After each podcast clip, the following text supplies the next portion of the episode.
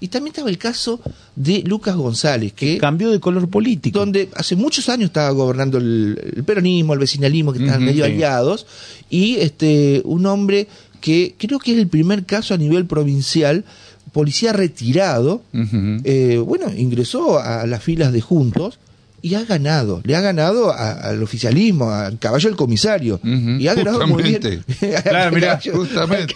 claro, lo que pasa es que él corrió con el caballo del comisario, pero había dos caballos. Había, dos caballos comisarios. Estamos hablando Este caballo es rápido, parece. Claro, del intendente electo de Lucas González, que va a asumir ahora el 10 de diciembre, Luis Alberto Fleischer, quien tiene la gentileza de atendernos hasta la mañana. Y también ayer cumplió años, así que feliz cumpleaños, Luis, ¿cómo le va? Omar Bravo, eh, Alejandro Bauman, Geraldine Smith Javier Aragón, lo molestamos Radio La Voz de Paraná. ¿Cómo anda Luis? Hola, ¿qué tal Javier? Buenos días, buenos días a la demás gente ahí en la radio y a, la audiencia. Un gusto. Bien, bien, gracias. Hace muchos años que no, no te veo, no te saludo. Él fue director de la Policía de Entre Ríos, del comisario general, bueno, que tuvo una dilatada trayectoria y bueno, se retiró. Y ahora lo encontré, me enteré que eh, había ingresado a la política, como muchos, y le fue muy bien. Eh, ha ganado y lo ha elegido la gente. Eh, ¿Qué ah, responsabilidad? Ah, ¿Y hace cuánto en política, Luis?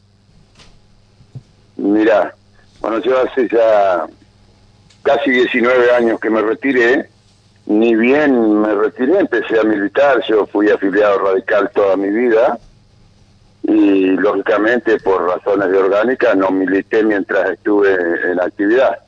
Pero una vez retirado, milité, fui concejal electo, fui presidente del Consejo Deliberante, y bueno, sea que vuelvo a repetir, hace 15 años prácticamente de manera ininterrumpida que, que estoy en la actividad política. Fui candidato a intendente en la anterior elección, en el 2019. ¿Perdió? Y bueno, esta vez estaba bien el caballo del comisario y le tocó ganar.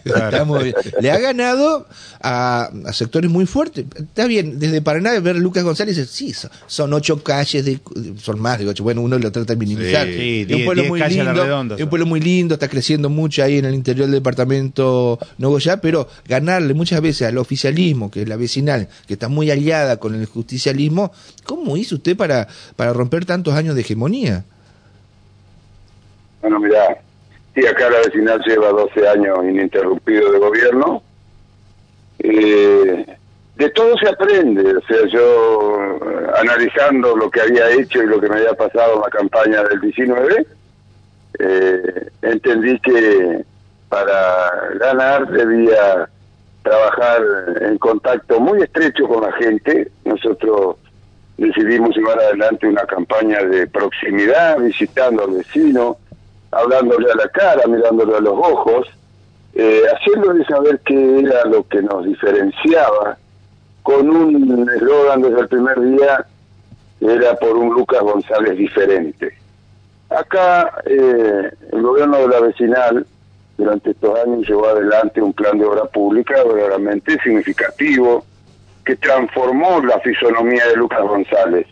Mucho asfalto, mucha iluminación. Eh, reconozco que está a la vista, que sirvió para mejorar la calidad de vida de mucha gente, sin ninguna duda. Pero a su vez se fueron marcando cada vez más carencias de tipo social que no eran atendidas por el gobierno vecinalista. Mm. Lucas González sufre, yo creo, como la mayoría de los pueblos del interior y de nuestro país, una falta de trabajo que es, notable y que se ha precarizado a través de, de el conchavo municipal, por decirlo de alguna manera, mm. eh, se ha precarizado el trabajo con, con este, valores muy bajo en cuanto a la retribución y no se mejoró en educación. Imagínese usted que acá no hay ningún instituto de nivel terciario, acá los muchachos terminan el secundario y tienen que viajar ¿A prácticamente todos los días a Nogoyá, que está a 25 kilómetros, eh, en combis porque tampoco tienen coincidencia horaria con los colectivos y eso es costoso y más en una localidad donde se caracteriza por, por eh, los la mayoría de los habitantes somos gente grande, ya eh, jubilados, eh, entonces muy poca perspectiva para los jóvenes, cosa que la vecinal eh, aparentemente no le interesó atender. Hola. Sí, sí, sí. lo estamos escuchando, ah, Luis, con mucha entonces, Entonces, en nuestra campaña, hablando con toda la gente, hicimos saber que nuestro principal interés era ayudar de todas las maneras posibles al estudiante, convencidos, convencidos de que es la única manera de una persona de, pocos recursos de salir adelante en la vida, ¿no es cierto? Porque un poco mirando el reflejo de lo que ha sido nuestras propias vidas. Luis, Nos comprometimos. Sí, sí. Te quería preguntar, no, antes, que te, te, consulto Mar también, que, estaba por hacerte una, una, una pregunta. Eh, ¿Cuántos habitantes tiene Lucas González?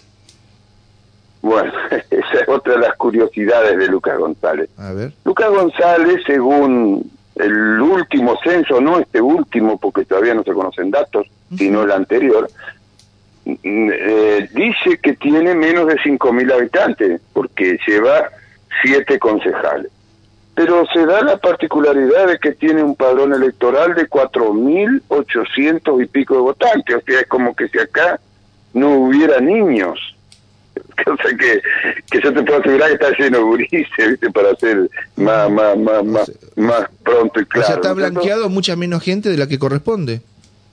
O está inflado el padrón electoral, que es lo más probable. O sea, Lucas González evidentemente debe tener Sí, lo digo sin ninguna duda, porque hasta inclusive radiqué una denuncia.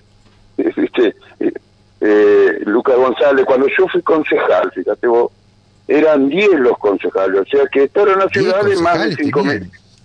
Claro, porque uno de ellos, uno de ellos hacía de presidente del Consejo Deliberante. Claro. Cosa que hoy, al, al, modificarse la ley orgánica de los municipios, eso cambió. Hoy el presidente del Consejo Deliberante es el viceintendente. Antes, el viceintendente era una figura meramente decorativa nomás, ¿no es cierto? Que si le pasaba algo al intendente asumía él. Eh, eh, y el presidente del Consejo Deliberante salía de uno de esos diez concejales, generalmente de la mayoría, ¿no es cierto? este, bueno, eh, tenía más de 5.000 habitantes, ¿y cómo va a ir en retroceso en la localidad? Es muy difícil. Sí, es, raro. Sí, es raro, Flaitas, ¿no? El, el tema es que, más allá de todo esto, alguien podría pensar qué pasó, digamos, de dónde eran eh, oriundos los que habitaban por allí, eh, hubo cambios de domicilio, porque esto también en algún momento se puede, este, como desconfiar, ¿no? Interpretar de esa manera. Claro, pero de cualquier manera usted, usted gana con, con, con, digamos, con, con esa gente, digamos, ¿no? Bueno, sí, sí no. Eh, ese, el día de las elecciones llovió torrencialmente, prácticamente durante todo el día, y no pudo acceder al voto la gente que realmente no vive en Lucas González, gente de otros parajes de las inmediaciones, pero que no corresponde al ejido municipal de Lucas González. No pudieron venir a votar a pesar de que quisieron ir a buscarlos, se empantanaron, quedaron si no hubiera ganado, si no hubiera ganado por más, por más eh, distancia usted. O no. O no. O no, claro. Muy probablemente no, porque nosotros no fuimos a buscar a nadie del campo. Entonces, claro, eh, usted sabe que uno lo, lo, qué sé lo toma de buena manera, pero lamentablemente era otra de las cosas que yo pregonaba, le pedía a la gente mayor, a la que no estaba obligada a votar, le hacíamos entender que no, no era obligación, pero que era necesario, porque si no, acá hay 500 votos flotantes que son los que hacen que, que un partido gane o no. Y entonces terminan imponiéndonos los gobiernos municipales gente que no vive en Lucas González, que no tributa en Lucas González. ¿Me entendés? Entonces, es, es, una situación un poco atípica, que te vuelvo a repetir, yo en su momento lo denuncié ante la justicia electoral y que está pendiente de resolución. Obviamente lo denuncié con casos testigos porque para mí es imposible llevar adelante una identificación fehaciente de todos los casos, de, para decirlo pronto y claro, de domicilios truchos. Y bueno, ahora va a tener la oportunidad entonces de ir blanqueando esa situación, me imagino, ¿no? Y, y, por el otro lado, Freicher, el tema eh, que hace a, una comunidad donde me imagino que la mayoría es eh, tiene relación de dependencia con el municipio, digamos con la provincia, eh, debe haber planes, este, me imagino.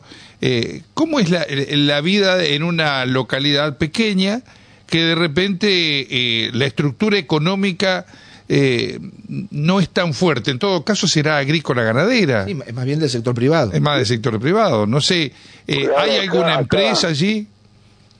Mire, acá estaba una famosa fábrica de aceite de lino en principio, que después se transformó en fábrica de aceite de soja.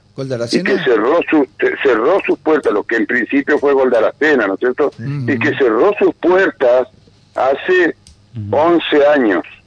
Cerró, bajó las persianas y quedó toda la gente que estaba ahí en la calle y no quedó ninguna industria que, que, que, proporcione trabajo genuino de importancia. Nuestra localidad vive de los empleados públicos, de los jubilados, de los empleados municipales y de la agroindustria, ¿no es cierto? Acá estamos rodeados de colonia, acá tenemos, estamos en el medio de una cuenca lechera tambos muy importantes de, mucha producción que mandan precisamente esa producción a, la Serenísima, Cremigala, digamos, nada queda acá en Luca de eso, pero ha sido el motor de Lucas González. Los tiempos en que al campo le iba muy bien, en Lucas González florecían las la tornerías, los talleres, los albañiles, se construyó mucho, ¿no es cierto? Cosas que hoy... Había pilotos de Fórmula Entrenadora muy famosos, Edgardo Diorio me parece.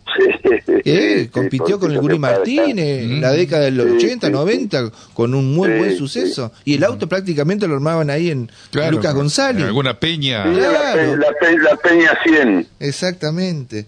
Pero bueno. Sí, sí, bueno, son, son recuerdos de Lucas González. Luis, ¿y a usted la gente por qué cree que lo votó? ¿Por la propuesta de Juntos por Frigerio o porque usted es comisario retirado, porque tiene un, reconocimiento ahí en la comunidad?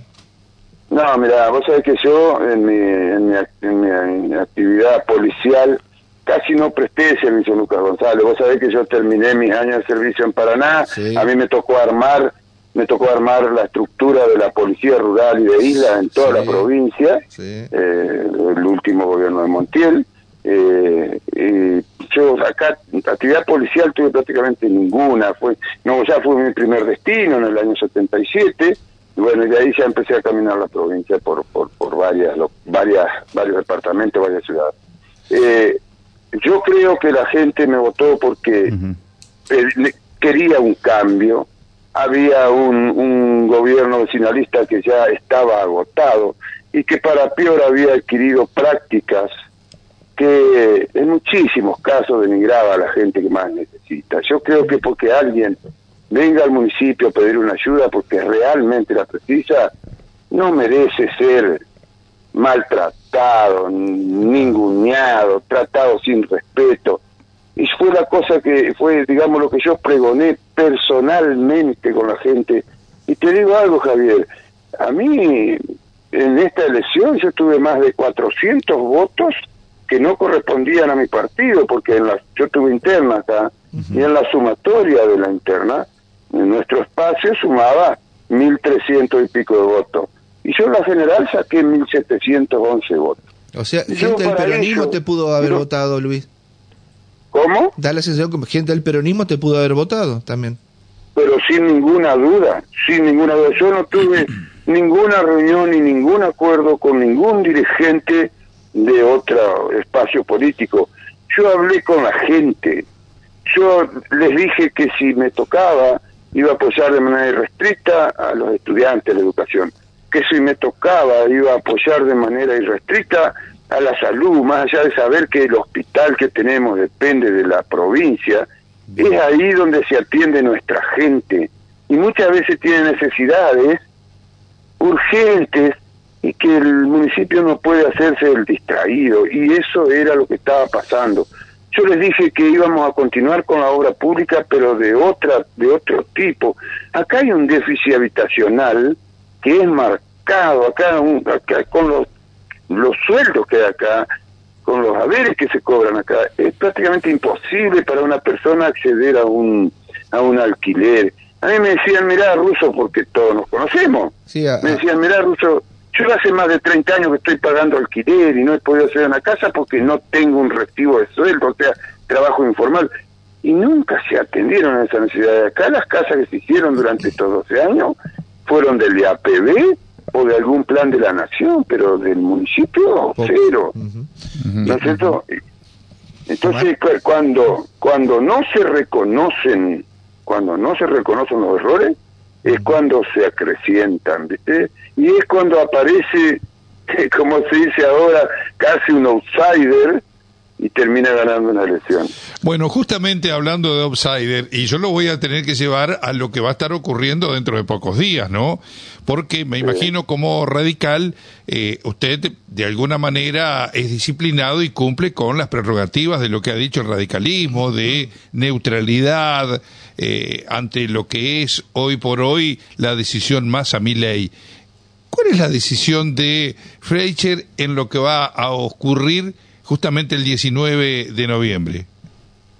Como usted bien decía, yo al pertenecer a un partido tengo lo que yo llamo disciplina partidaria, ¿no es cierto? Si un partido decide, así como decidió en su momento integrar Cambiemos, que a algunos les gustaba, a otros no les gustaba, a mí me, gusta, me encantaba seguir siempre con la boleta 3, ¿no es cierto? Pero bueno, son las decisiones que toma orgánicamente el partido y uno si no tiene que irse, ¿no es cierto? Entonces yo respeto la decisión del partido y respeto la decisión que vaya a tomar la gente. A mí me acompañó eh, mi lista de concejales, ¿cómo se? Mi viceintendenta, mi viceintendenta es una, una profesora de letras, eh, eh, rectora jubilada acá del Colegio Castro Barro San José, digamos el Colegio de las Hermanas.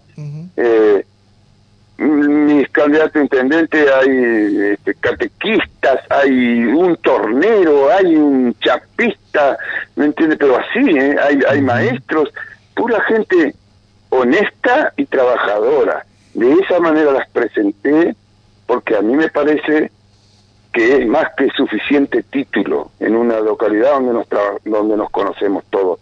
Son gente honesta y trabajadora que quieren hacer algo para mejorar la calidad de vida de esta localidad. Fletcher, en, en, síntesis, eh, ¿usted no comparte los criterios de el PRO, de sectores del mismo radicalismo, un poco este, más díscolos, si se quiere, de este, votar a mi ley? Mira, vos sabés que yo, yo te diría que yo estoy en la misma disyuntiva en la que deben estar un sinnúmero de dirigentes políticos, porque eh, viste que a la hora de elegir uno analiza lo que tiene sobre la mesa. Tenés cosas conocidas y tenés cosas desconocidas. Tenés cosas conocidas que lamentablemente no lo son por bien. Y tenés cosas desconocidas que algunas de sus componentes son atractivos y otros asustan. Te juro que a mis 66 años, por primera vez que tengo una duda de lo que voy a hacer yo. Yo ciudadano. Entonces, imagínate vos, no me puedo pronunciar de ninguna manera como dirigente político ni para con la gente que me acompaña y mucho menos para con el votante. Pero aquí, digamos, cuando uno analiza la situación desde el punto de vista de lo que es la, la democracia, ¿no? El hecho de que con, con este tipo de candidatos que surgen, así como de golpe, uno puede pensar que con esas propuestas bastante eh, difíciles de digerir, digamos, ¿no? En procesos democráticos, hace que uno tenga que este, optar desde el punto de vista de lo que de repente sectores del radicalismo eh, lo vienen planteando, ¿no? No sé si usted comulga de repente con Moró, por decir, ¿no? Bueno, no porque con, con, con Moró, no porque yo a Moró no lo considero un hombre del radicalismo todos sabemos que hace años que está en el kirchnerismo, pues acá las cosas hay que decirlas tal cual son. ¿Me entendés? Yo, yo no lo a Muró ni a su hija, pero de ninguna manera lo considero radical. Pero por ejemplo, usted lo, usted, pero por ejemplo, usted de repente lo pudo haber conocido al Changui Cáceres, a Estorani, me imagino porque son de, claro. que de Nogoya, era de Nogoya. claro. Son, de esa, de esa usina, digamos. Claro, claro, claro. Sí, sí, sí, es así. Este, ahora yo te digo, viste que por ahí hay quienes preguntan, ¿y si resulta un Scaloni? ¿Un escalón hacia abajo o hacia arriba? No, un escaloni. Ah, escaloni. si, resulta, si resulta un escaloni, ¿qué decimos? Pues, O mm. sea, eh, yo te juro y, calculo que muchísima gente está en una disyuntiva que, que seguramente un instante antes de tener que meter un voto en el sobre diremos a decidir. Muy bien. Luis, le manda saludos a Sergio Rufiner. Eh, le mandas ah, sí. le manda saludos eh, eh, Gustavo Shirlock sí bueno y tengo muchos mensajes más de, colegas suyos retirados también yo con Gustavo trabajé en Villaguay una excelentísima persona un funcionario sí, sonaba como jefe de policía de provincia también pero qué sé yo no sé veremos esperemos Sí, vos sabés que hay muchos comentarios sobre eso, pero mm. yo casi que me animaría a decir que hasta hace muy pocos días la decisión aún no estaba tomada, ¿no es cierto? Este, usted habló eso con Roncalli y con Frigerio, está bien, está muy bien. No, sí, sí, así que vos sabés estuvimos reunidos ahí en el octavo del... del, del a mí no me metan, a mí no me metan en, no, no, Usted estaba también ahí, me parece. no, yo no. Ah, bueno. Este, bueno. Sí, bueno, dio algunas directrices, bueno, que, que coinciden plenamente con mi manera de ver la política, austeridad y, trato igualitario, priorizar las capacidades a la hora de elegir los colaboradores, eh, sin tener demasiado en cuenta el partidismo. Como, como en la época de Macri, digamos, cuando Rogelio Frigerio estaba de ministro. De ministro Muy parecido, digamos, ¿o no?